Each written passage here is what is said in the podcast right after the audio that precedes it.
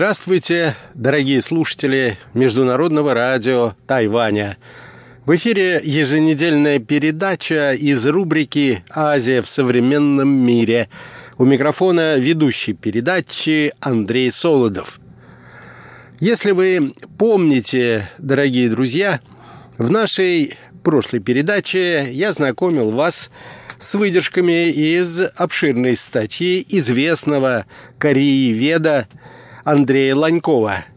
Статья посвящена любопытной теме фальсификации истории взаимоотношений между Северной Кореей и ее ближайшими союзниками Китаем и СССР в современной историографии КНДР. Итак, продолжаем нашу тему «Идеология и история».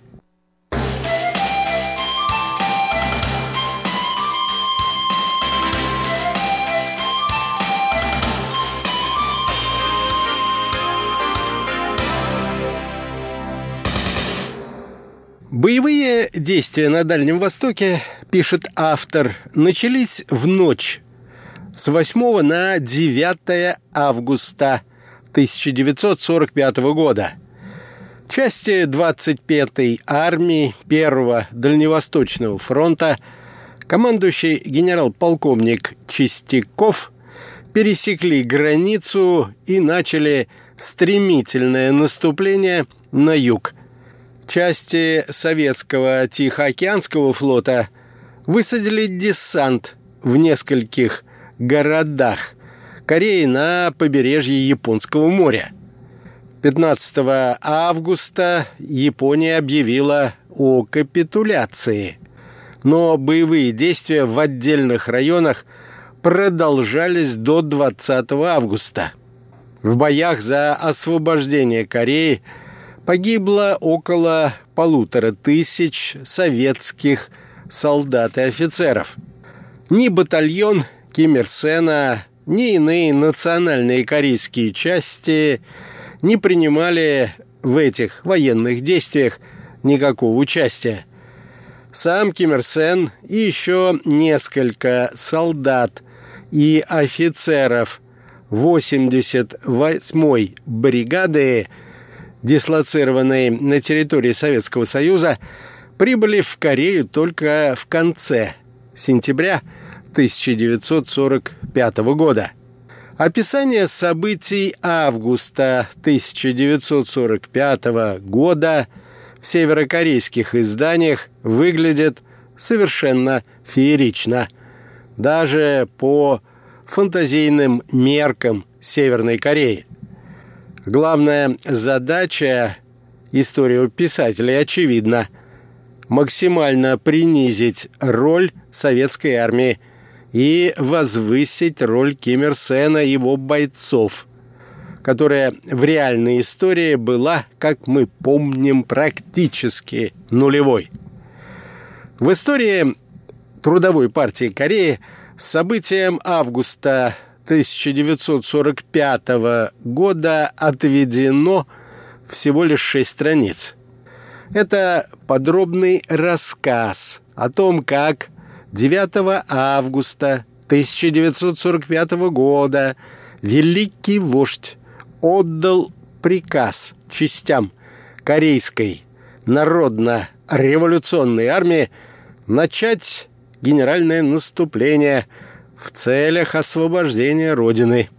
Далее говорится, как силы, напоминаю, подчеркивает автор, мифической Корейской народно-революционной армии, получив этот приказ, нанесли сокрушительный удар японской империи и изгнали японцев с Корейского полуострова – в учебнике подробно рассказывается о многочисленных операциях корейских сил.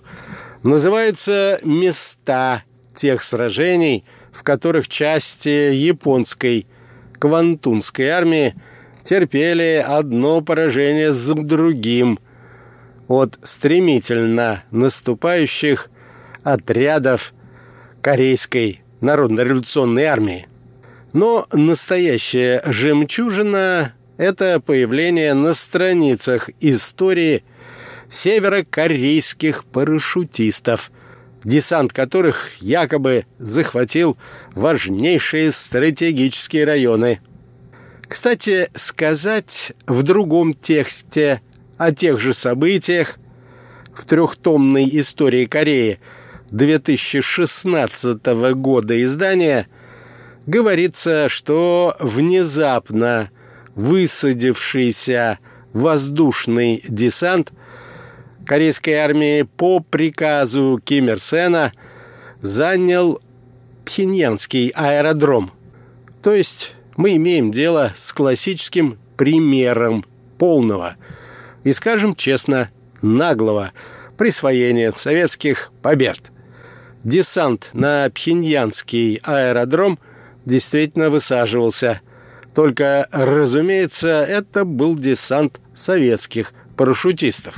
Тем не менее, нельзя не впечатляться полетом фантазии северокорейских пропагандистов, превративших сотню корейских бойцов – на тыловой советской базе в могучую и все побеждающую армию, в составе которой есть даже собственные воздушно-десантные войска.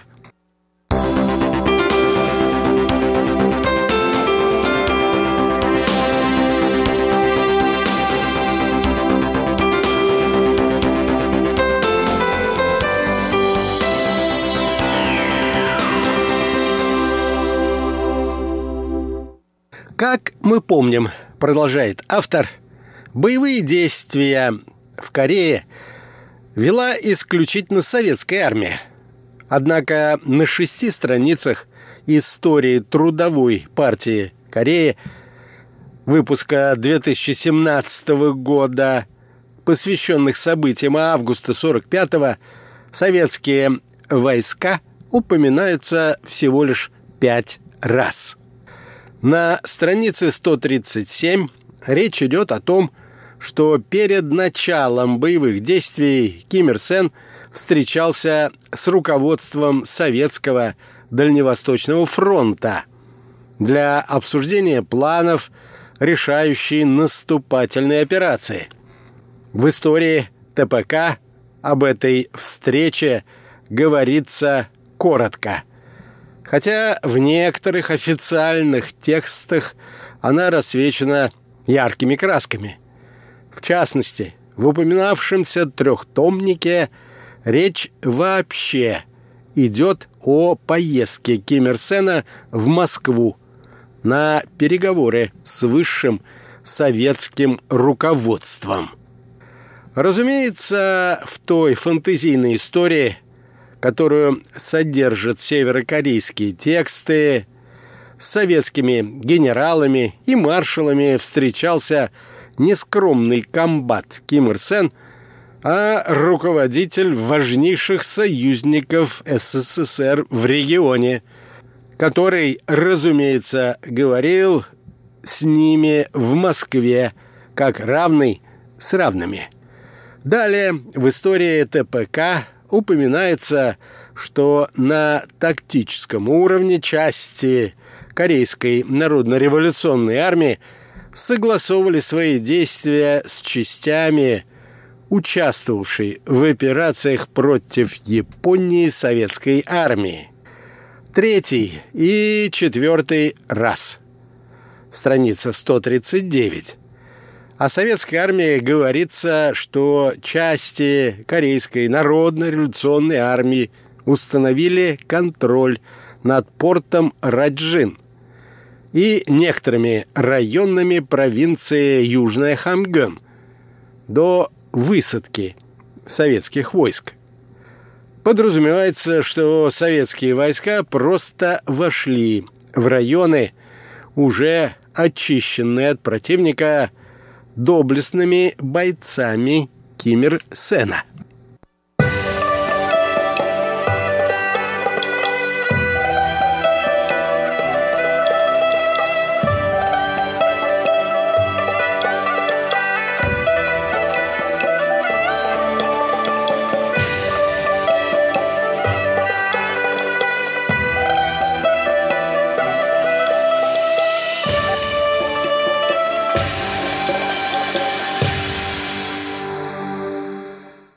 Пятое упоминание советской армии на страницах истории ТПК заслуживает особого внимания, так как это чеканная формула, отражающая официальную северокорейскую точку зрения на события августа 1945 года. На страницах 139-140 говорится 15 августа 1945 года о безоговорочной капитуляции объявил японский империализм, по которому решающий удар нанесло всенародное и повсеместное активное сопротивление нашего народа, а также мощные удары Корейской народно-революционной армии и участвовавшей в операциях против Японии советской армии. Итак, политически правильная с точки зрения корейских коммунистов картина событий ясна. Японская империя рухнула под ударами Корейской народно-революционной армии – при некоторой помощи, участвовавшей в операциях против Японии советской армии. Выражаясь попроще, мы тут японцев в блин раскатали, ну, а русские нам немного помогли. Показательно, что формулировка про участвовавшую в операциях против Японии советскую армию повторяется в истории ТПК дважды. Такая позиция не означает, что участие советских войск в освобождении страны отрицается. Их участие признается, однако лишь в качестве вспомогательной силы. Поэтому в Северной Корее очень хорошо относятся и к советским воинским захоронениям, и поставленным в первые послевоенные годы памятником советским солдатам. В соответствии с официальной версией истории, они были союзниками и внесли бесспорный, хотя и ограниченный вклад в победу. Прибегая к несколько вольным сравнениям, в этом нарративе советским войскам отводится – примерно такая же роль, как войску польскому в советском и российском нарративе Второй мировой войны.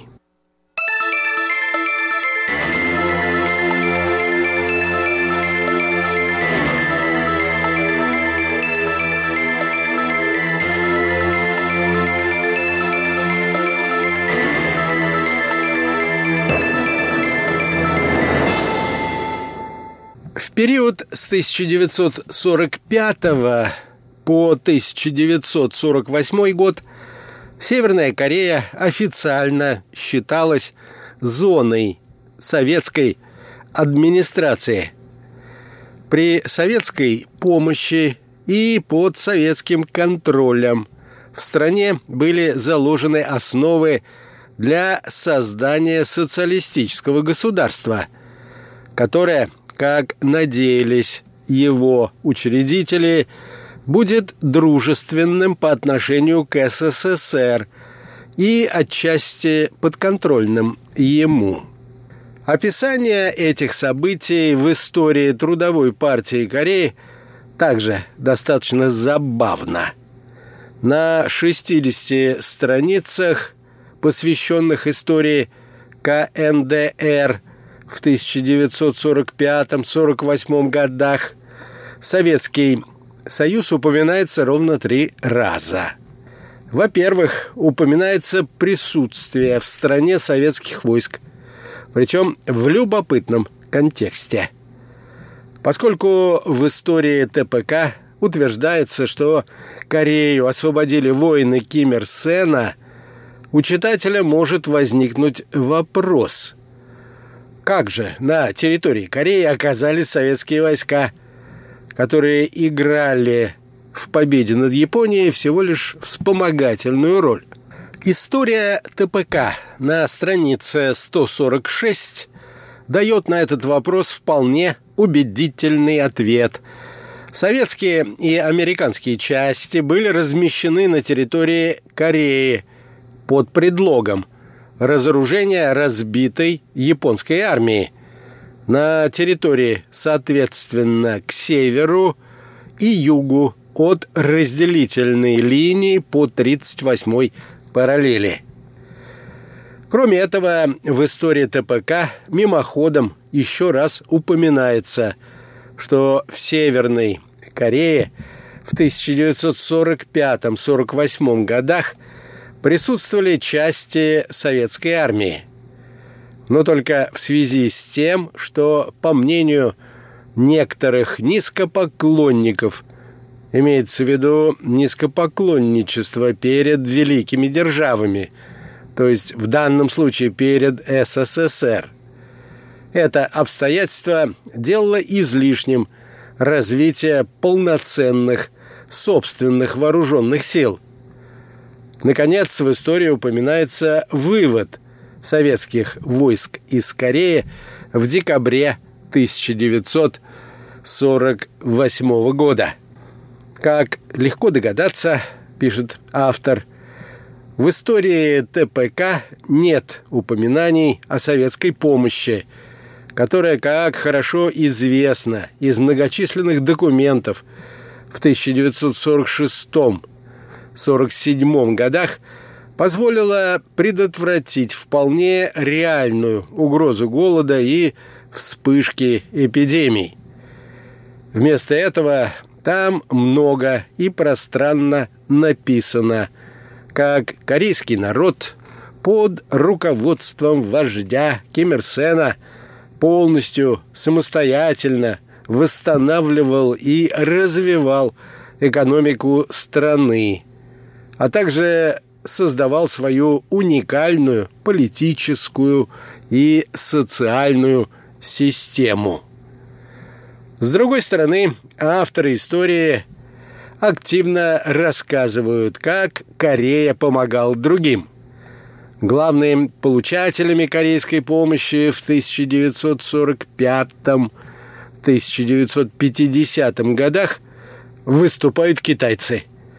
История настаивает, что эта поддержка сыграла важную роль в победе китайских коммунистов в гражданской войне – Вообще тема поддержки Китая Кореи занимает в северокорейском нарративе весьма важное место. В действительности же ситуация была прямо противоположной. Руководство китайских коммунистов после окончания гражданской войны в Китае в 1949 году решило перебросить в Корею три национальных дивизий, то есть состоящих из этнических корейцев, которые были укомплектованы корейцами, жившими на территории Китая. Эти дивизии были созданы, вооружены и обучены на территории Китая. Северная Корея не имела никакого отношения к их формированию. На этом, дорогие друзья, позвольте мне завершить очередную передачу из рубрики «Азия в современном мире». Сегодня я знакомил вас с северокорейской интерпретацией северокорейской истории. До свидания.